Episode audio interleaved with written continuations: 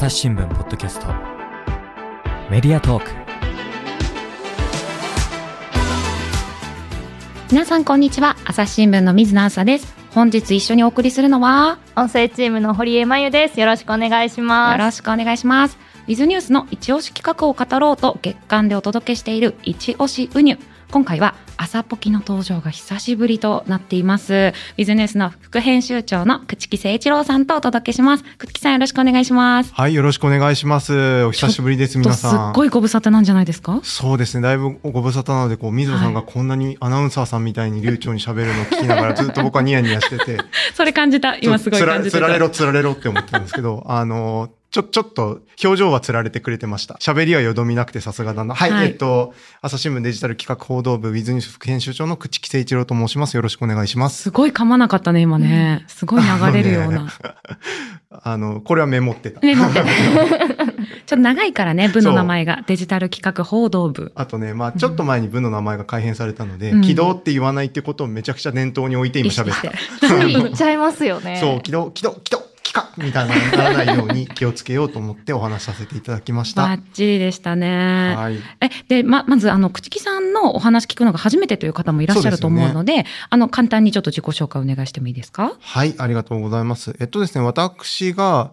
えっと、朝日新聞社に入社したのが2019年ですかね。それまでは、まあ今いろいろとあるバズフィードジャパンにいましたりとか、うん編集プロダクションにいたりとか。で、えっと、その前はオウンドメディアの運営会社にいたんですけど、ささらにその前ですね。うん。えっと、いまあ、国立の医学部医学科を卒業して医者になってないという、ちょっと変な経歴でございまして、だから、医学部卒ライターとしてね、そうなんです。活躍してましたよね。活躍してたんですかね。うんしてました、してました。ぽっちゃりモデルとかしてたんですけどね。そうそう。副業的にね、はいそれもやってたけど。この、このシリーズで今日お話できればと思うんですけど、うんうんうんはい。えっと、まあ、そんな感じなので、えっと、専門は、えー医療だったりとか、ヘルスケアだったりとか、あるいは、まあ、ネットに関しての話題、テクノロジーですとか、そういったことに、まあ、自分で言うのもなんなんですけど、一つ強みを持たせていただいているというような記者でございます。はい。あの、朽木さんのね、著書ですごくまあ有名ですけど、ウェルク問題をね、こう明らかにして。もうでも、はいウェルク問題ってね、2016年ですからね。ねえ。そんな前なんですね。そうなんです。まあ、それをきっかけにう、んそのインターネット、Google の検索順位のし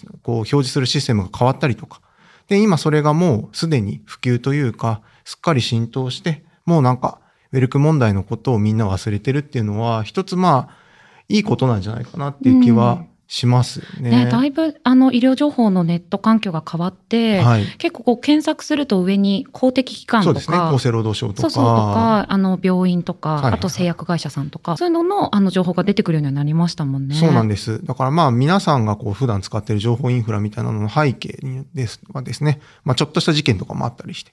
まあでもこれはあのご興味がある方がいたら、なんとなく調べてもらえばなとはい。思います。はい。ということで、今回は、はいそういう医療系のね、素養がある、あの、朽木さんに、あんのかな？ああるある あるでしょ素養がある。あります。すよ。そんなすっごい勉強してたわけじゃないですか。だってね医学部で。はい。なので今回はこの朽木さんの連載をご紹介させていただこうかなと思っておりまして、連載名が健康にいいの落とし穴ということで、こちらはどんな連載ですか？えっと、これがですね、まあ世の中で健康にいいって言われてることですね、いわゆる。で、まあそれにイメージされること、まあ今日もこの後ご紹介させていただければと思うんですけど、で、まあそういうことをよく考え直してみたりとか、うんうん。正しい知識を持ってみたりすると、こう実はそうでもない。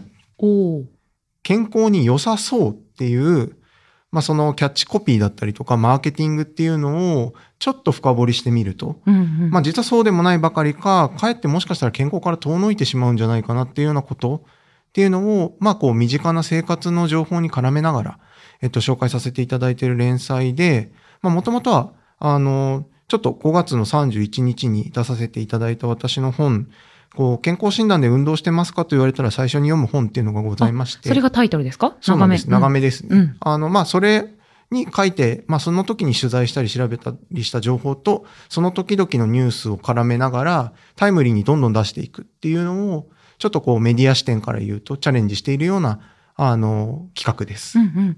健康診断で運動してますかと言われたら最初に読む本ということで、こちらもぜひチェックしていただきたいんありがとう。ございます。いや、はこれを水野さんの声でアナウンサー読みしてもらえるなんてね。まあアナウンサー読みって言うんだ。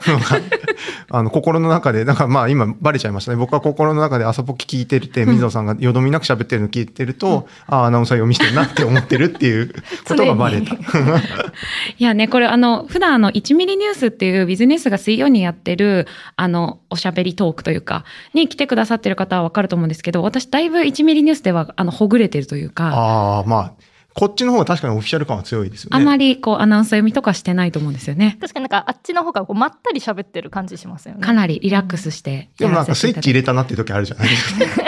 解説し始あ、めるそうそうそうそう。あ時とかですよね。、のあ、スイッチが入ったってこう、ウィーンっていうなんかこう、音が聞こえる時がある。そうか、それはアナウンサー読みだと思われて、ちょっと恥ずかしいですね。あの、こういうね、あの、ちょっと性格の悪いところがございまして、あの、ただ、水野さんはあの、もともと同郷の、まあ、そうそうそう。飲み友達と言いますか、うんあの、入社前からお知り合いなのでちょっとあの、フランクにお話しさせていただくことがあるかと思うんですけど、はいあれ、上司部下じゃないのって思われた方がいたら、まあ、あの、編集長、副編集長ですが、こんな感じで普段は喋ってると。はい、仲良し編集部でやっておりますが、ありがとうございます。仲良しはい編集部ってめちゃくちゃブラックな感じするよね。はい、仲良しです。はい。言わせてしまった。あいやいやまあばいばい伝わるでしょう。はい。。ということで、あの、ぜひね、記事をちょっと紹介していきたいんですけれども、はい。私この連載の中で一番こうね、タイトルもドキッとしたし、はいはい自分にもすごく刺さった記事をちょっと紹介したいなと思うんですけれども、はい。タイトルが、ヤクルト1000で注目される機能性表示食品の不思議な正体というはい。そうですね。がっつりと商品名が。がっつりと。はい。なんで、話題のなんでこれ刺さったかっていうと、飲んでるんですよ。飲んでるんですよね。はい。え、毎日ですか？あのね、それがね、ズボラなんでね、続かないんですよ、毎日は。なるほど。で、まあ、しかもズボラなんで、なんか2週間分とかまとめて届けていただいてるんですけど、はいはいはい。あの、それを3週間ぐらいかけて飲んでるっていう感じ。まあ、計算が合わないですけど。おかしいですね。はいでも飲んでらっしゃる。飲んでる。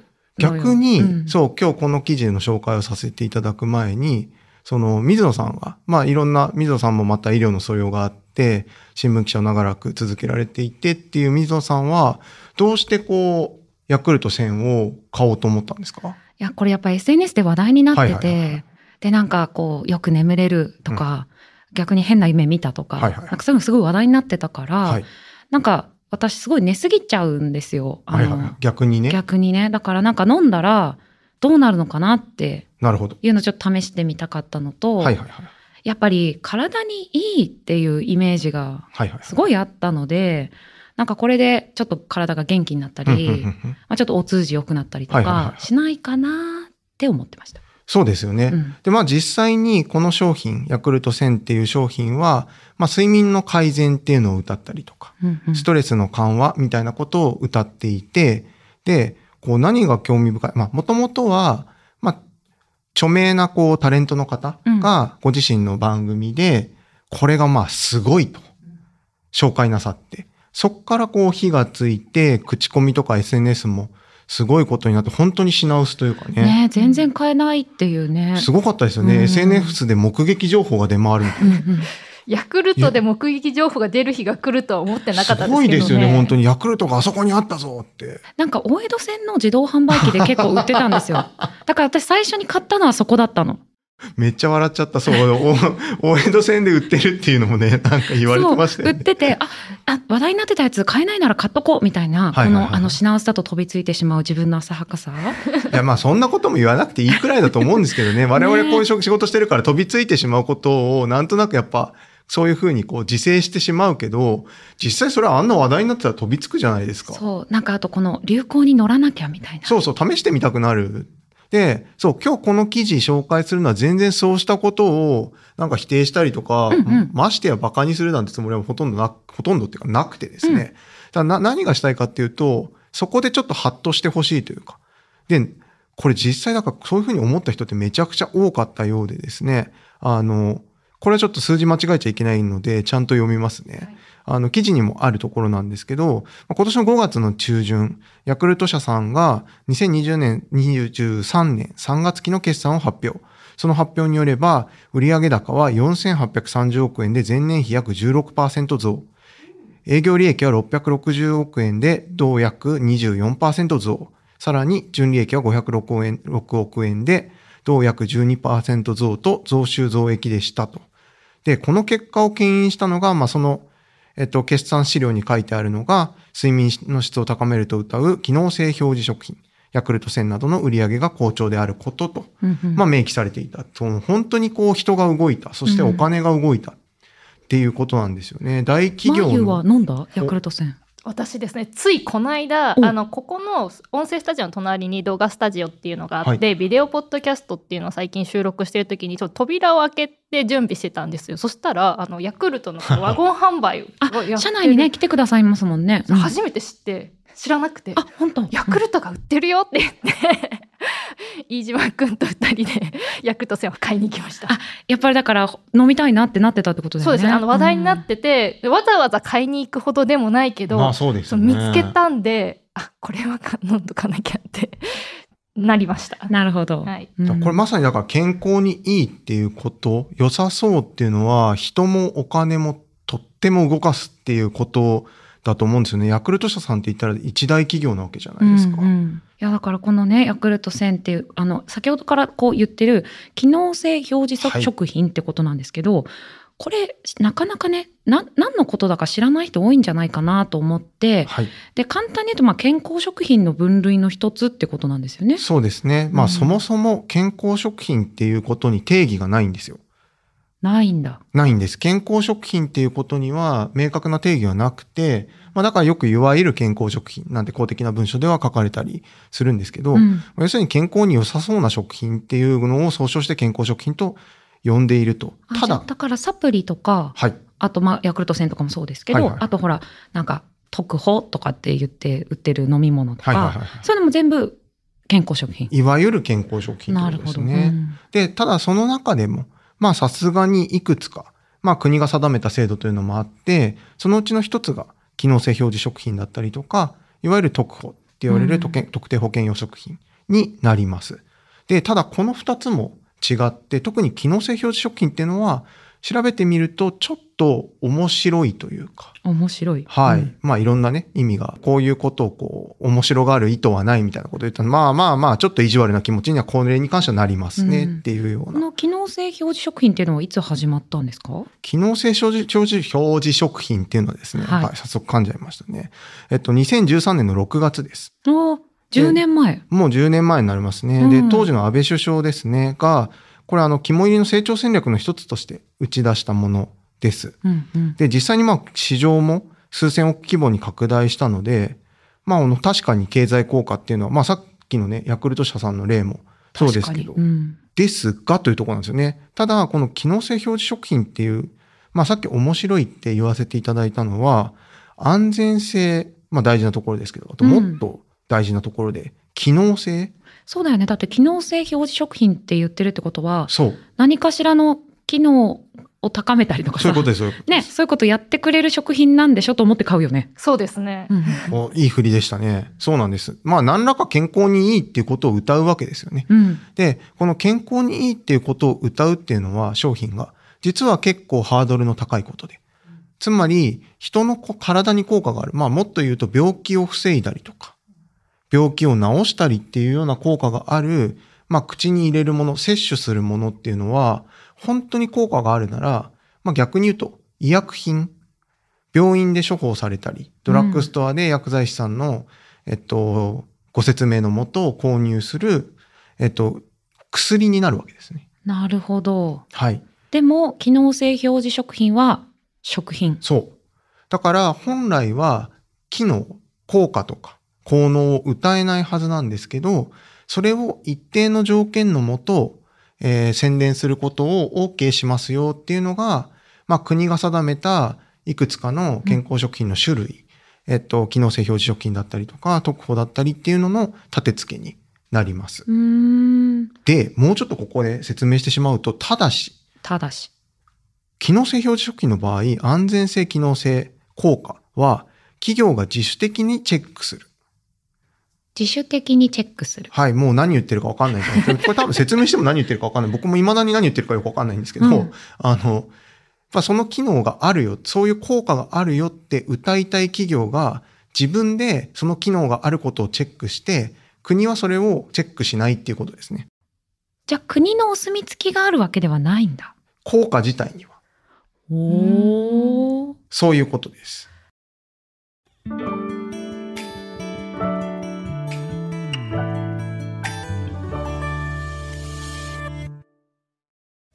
今日の番組の感想誰かと分かち合いたいな。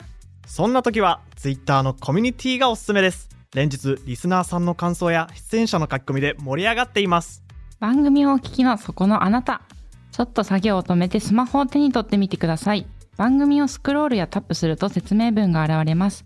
そこのリンクをクリックすればお気軽にご参加いただけます。皆さん、ツイッターのコミュニティに入ってくれるかな？いいとっ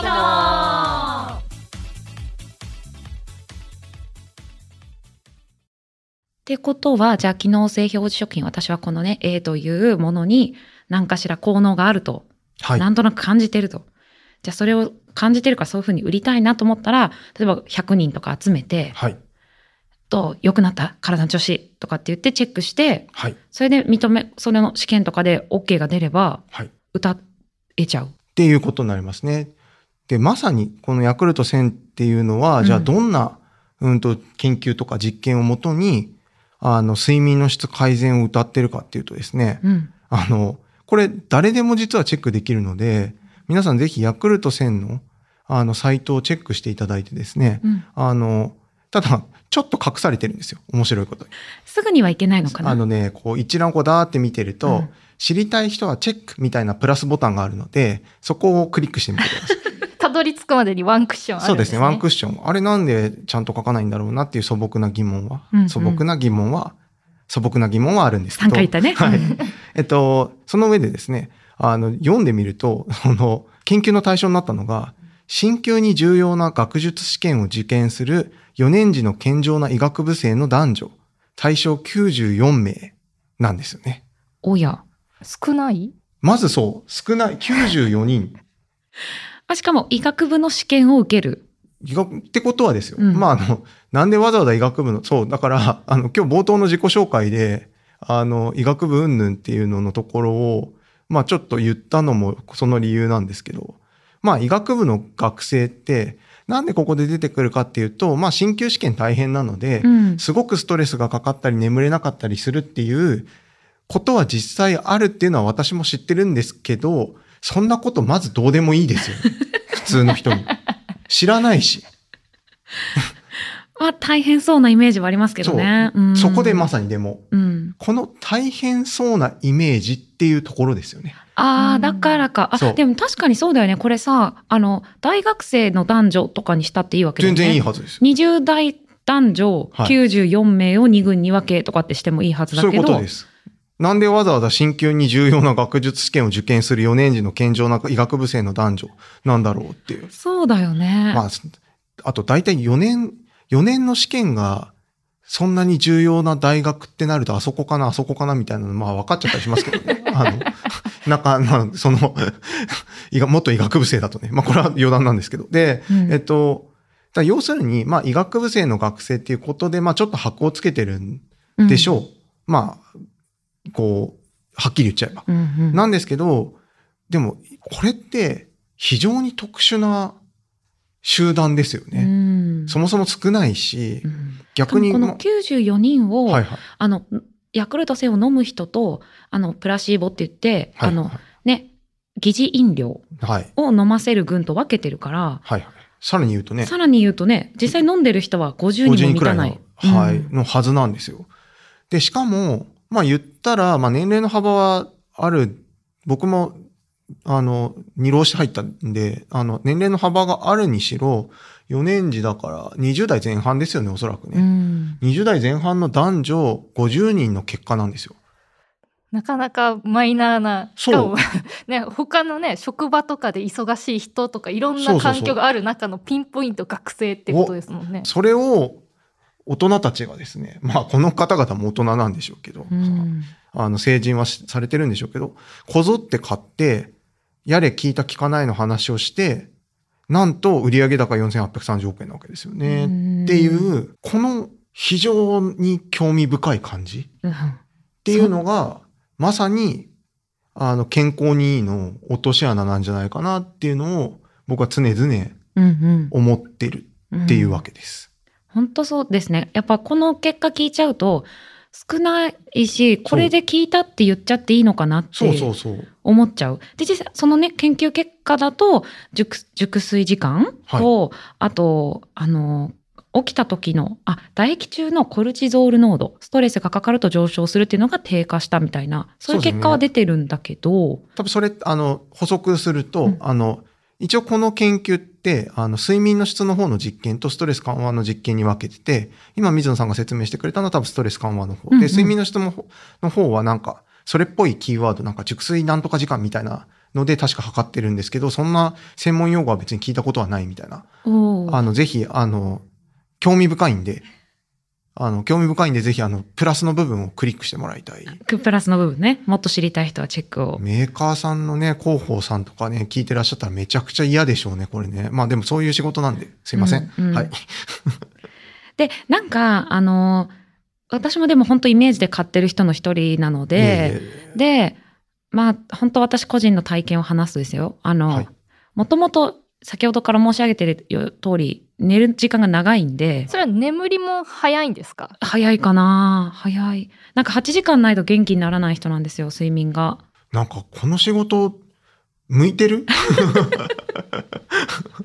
本当になんか寝ないのがしんどくて、そう,、総局時代とか大変だったのであは本当に。辛かった。だから、普段足りない睡眠を記者室とかのソファーで死んだように。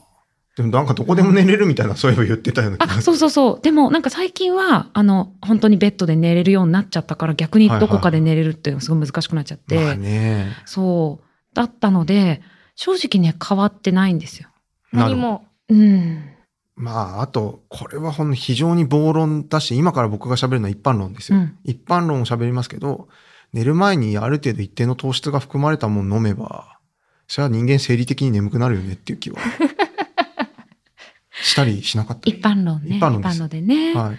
なのでなんか、あの、私もこういうふうにこうイメージで買って、なんとなく体に良さそうって思うこと全然あるんですけど、はい。なんか、とはいえ、こういうのってこう、プラシーボみたいな、はいはいはいこう、何か自分は体にいいものを飲んでるって思うことで、ちょっと元気になったり、なんか実際にね、あの、偽薬を飲んでても、症状が良くなっちゃう人っているんですよ。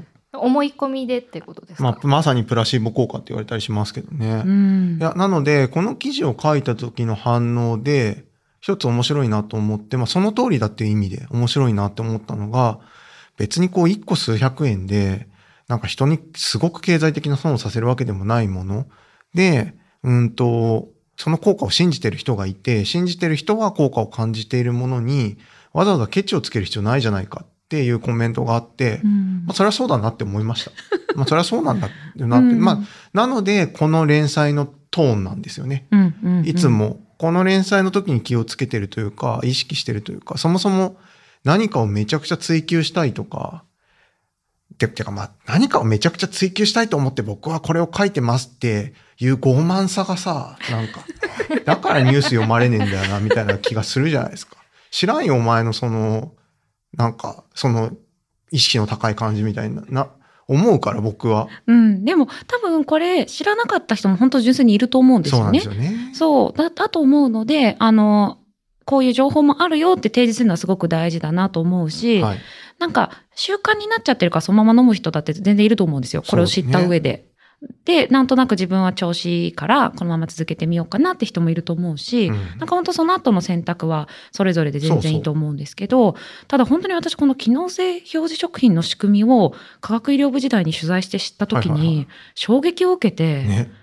こんない勝手にき決めちゃっていいの企業がっていう。ざるじゃんって思うじゃないですか。思いましたよ。そう。さっきのだと自主的に調べればっていうことであれば調べましたよって全く何もしてないのに報告だけすれば成り立っちゃいそうなイメージあるんですけど、まあそそそういうわけではないですか？さすがに、えっと、だからこう論文とか研究はするわけですよ。なんですけど、さっきのレベルっていうことですよね。なるほど。レベルって言っちゃった。あの、まあでも、医療とかの信頼できる研究って、まあ今はその信頼できるにもいろいろあってね、いろんな研究手法があるんで、まあオーソドックスな言い方になりますけど、やっぱりこう数万人、数十万人、数百万人、ね、下手したら数千万人もありますもんね。うんっていう人をこう調査したりとか、うんさらにそういう研究をいっぱい並べて、その傾向を見たりとか、うんうんっていうような、まあ、数の勝負っていうのを、まあ、割と古来から信頼性のためにしてきたわけです。人の健康とかに関わる商品に関しては、商品って成分とか、ものに関しては。こうそこでね、50人の20代前半の男女ですからね。うんなので、そう。これを必ず言わないと良くないって自分で思ってるのは。なので、まあ、こんだけこう、業績ももし上向いたのなら、もう追加でマジで調べてほしいんですよね。確かにこれが本当に聞くことをあの追加の研究とかやってほしいなっていうの思いますよね。これで終わりだとちょっとわかんないなって思っちゃいますけど、でもせっかくね、あの、こんだけ睡眠への意識がうんうん一般の人向いて、こんだけこう、人に知られた商品、スマッシュヒットどころじゃない？です。まあ、まあ大ヒット社会運動的商品が、社会現象的商品ができたのだから、これを機機に、うん本当に睡眠、なんかヤクルト1000基金みたいな感じで睡眠の研究してもらったら、もうもう何のね、こんな、うんすいませんって言いますよ。ももっと分かったら。なんか懐疑的な言い方をしました、あの時って。いやでも本当なんかこれだけ多分この商品があの注目を浴びたり売れたりしてるのってやっぱ日本人って眠れてないんだと思うんですよそね。れもそうなんですよね。ねえ忙しいし本当にあの休日に寝だめしちゃうとか、は本当そういう人が多いからこそ少しでも睡眠良くしたいっていう思いでうん皆さんね、手に取ってると思うからなんか本当ぜひもっとたくさんの裏付けをねしてくれたりとかすると安心してみんなねね飲めるだろうしね。結構シンプルな話なんですよね、これに関しては。で、まあ、もちろんその機能性表示食品のルールにはのっとってて、うんうん。もしこれが何かそこのルールからは外れるようなことがもしあるんだったら、それはもう機能性表示食品の表示を取り消しされるだけなので、うん。で、まあ、それの取り消しの機能もちゃんとあるうんうん。ので、まあ、違うんだったら、自主的にないしは外部のチェックにより取り消しされるっていうリスクは負ってらっしゃるっていうのは、うん一応こう、付きというか、付随して説明させていただきます。このあの機能性表示食品はまあそういう制度ですけど、はい。特保特定保険用食品はまた違うんですよね制度が。えっと、特保に関してはですね、そうなんです。えっと、これは一応国が直接というか、うんあの、有効性安全性を消費者庁が個別に審査し、査読付きの研究雑誌に掲載されることが、まあ、一つ条件ということでなるほど。ただ、ただ、まあ、特保もう、ん。機能性表示食品みたいな問題がやっぱ起きてて、うん。後から、うんと、機能性、あ、違う、特保の販売許可を取り消したりとか、されているものもあります。一例目が2016年の9月ですね。で、これは例えば、まあ、一つの会社さんが、血圧、血糖値や血圧が高めな方に適した食品として販売してた商品が、うん。後から、えー基準を満たしていないと判断、判明したからということになります。これは、まあ、後から課徴金の納付命令が出たりとか、なるほど。行政処分が下るっていうことになります。ね信じて買っちゃった人いるでしょうしね。ねえ。ただまあ、うんこんなね、いろいろ偉そうなこと言ってる私も、多いお茶濃い味っていうのがあって、すごい好きなんですよ。うんうん私、濃いお茶が好きなので。で、多いお茶濃い味にはですね、あの、脂肪を減らすのを助けるみたいな、シールむっちゃ貼ってあるんですよね。貼ってあるね。そう。別に、脂肪を減らすのを助けて欲しくて、多いお茶濃い味を飲んでるわけではないけど。ないけど、うんい会議の時とかにこう横にトンって置いてて、そのマークを見た人は、ああ、朽木さんは脂肪の消費を助けられたいんだなって 思ってるかもしれないわけで。そうだね。なんかだから、こういう割とふんわりしたキャッチコピーとかマーケティングによって世の中って意外と回ってるっていう、この仕組みはもう本当一貫して性格悪いなって自覚してますけど、面白いなって思うんですよ。うんで、別に自分もその一人だし、うんうん。で、それ自体に、あの、目くじら立てるべきものには目くじら立てていくべきだと思うんですよね。うんうんあの、多額だったりとか、い命に関わる病気に効くみたいなことを言ってるインチキな商品がいあったら、それは、まあ、さっきそういう怒りが傲慢だみたいなことは話しましたけど、それでも僕はその自覚しつつも怒ります。それは良くないと思うから。けど、まあね、自分も会議の時にね、トンっておよう茶小屋城置いてるわけだから、なんかそれに関しては、目くじらを立てるっていうよりは、なんかこういう面白いことがありますよって説明したいみたいなつもりで、まあ、今回一応運輸で紹介させていただいた、この健康にいいの落とし穴っていう連載をさせていただいているというような形ですね。私も黒ウーロン茶買っちゃうんだよね。だってす、あ、なんか本当に貧乏臭いことを話しますけど、うん、なんか焼肉食べ放題みたいなところで、黒ウーロン茶が入ってるとすごいと、なんかソフトリ飲み放題の時に 黒ウーロン茶入ってるとめちゃくちゃ得した気持ちになるんですよ、ね。で、ね、あとやっぱちょっと普通のウーロン茶よりすっきりする感じすんだよね。なんかあと濃いしね。うん、なんか味なんか俺濃さにばっかりこだわってるみたいな。でもどう前はこういう健康食品とか普段取ってる？あんまり取らないですけどやっぱりあのいろんな商品同じような商品があってなんか体に良さそうとかあの、はい、お腹腸を整えるとか書いてあるとあのヨーグルトとかね、うん、ついついこうあの免疫力を高めるとかあるよねそうそういうの、ね、だからだってだから上手だと思いますよね。その腸の調子を整えたいですか？って聞かれたら100人中ほとんどの人整えたいよね。99.99人くらいは、腸の調子を整えたいですねって。うん、そうなんです。しかもあのやっぱりさっきおっしゃったようにあのめちゃくちゃ高いわけじゃないじゃないですか。うん、だから、まあ、ちょっと出すならなんかちょっと良さそうな方より取りたいなってなっちゃう。なっちゃうよね。いやだから私たちすごい弱いなと思うのがスーパーフードとかも弱いじゃないですか。ああ、ち、なんだっけ、チアシードみたいな。とかキヌアとか。はいはいはい。なんかそういうこう新しいものが出てくるとおって思うし、はいはいはい、あとこういつもあの引っかかっちゃう。まあ、引っかかっちゃって言い方も良くないんですけど、あの、レモン何個分のビタミン C とか、あそうレタス、ね、レタス何個分の食物繊維とか、はいはいはいはい、あれ意外とレタスって多くないんでしょ食物繊維。そう、そういうのありますよね。うん、じゃあ、けレタスいっぱい書いてあるけど、それそんなに入ってない。なんでレタスなのっていう話？なんかごぼうとかだったらね、ねすごい繊維ありそうって思うけど。そうそうそう、うん、強い者同士で対決しろよって話じゃないですか？そう。なぜ、ね、人間対ネズミみたいな？なんかね、はい、レタスとレモンはすごいいつも考えちゃう。まあ、プリン体ゼロビールとかもそうですからね。ああ。だって別にビールのプリン体減らしても食品でプリン体含有量高いの食べてたら。意味ないもんね。そうで、かつプリン体の含有量が高い食品って、イメージと違うものもあるので、ブロッコリーとかも、例えば。ああ、そっか、つぶつぶがあるから。そう、一定値高いんですよね。うんうん、あの、ってなると、だ本当にこう、至るところに健康にいいの落とし穴っていうのは。あるね。あります。うん。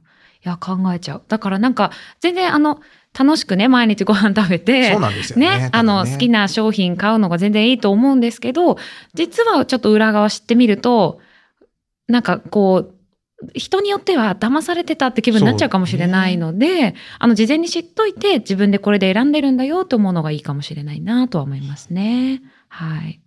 じゃちょっと次の記事をご紹介していきたいと思いますけれども、はい。はい。この、また健康にいいの落とし穴の記事の一つで、はい。これはですね、BMI は問題。米国医師会が勧告。200年前の指標、見直しのわけという記事なんですけれども。朝日新聞、ポッドキャスト。話はまだ続きますが、続きは次回お送りします。はい。ということで、一押しウニュ、連載、健康にいいの落とし穴を、朽木さんを招きしてお届けしました。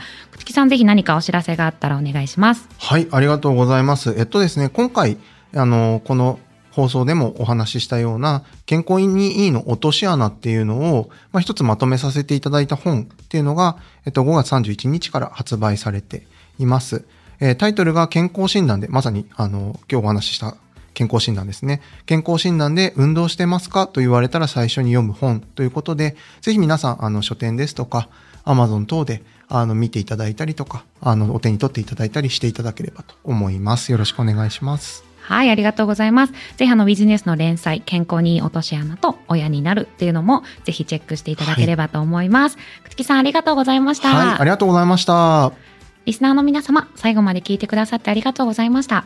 番組の内容が書いてあるところの概要欄というところにお便りをくれるフォームの URL があります。あの、ぜひツイッターのコミュニティでも構いませんので、今回の番組のご意見、ご感想をお寄せいただければ嬉しいです。朝日新聞ポッドキャスト、朝日新聞の水野朝がお届けしました。それではまたお会いしましょう。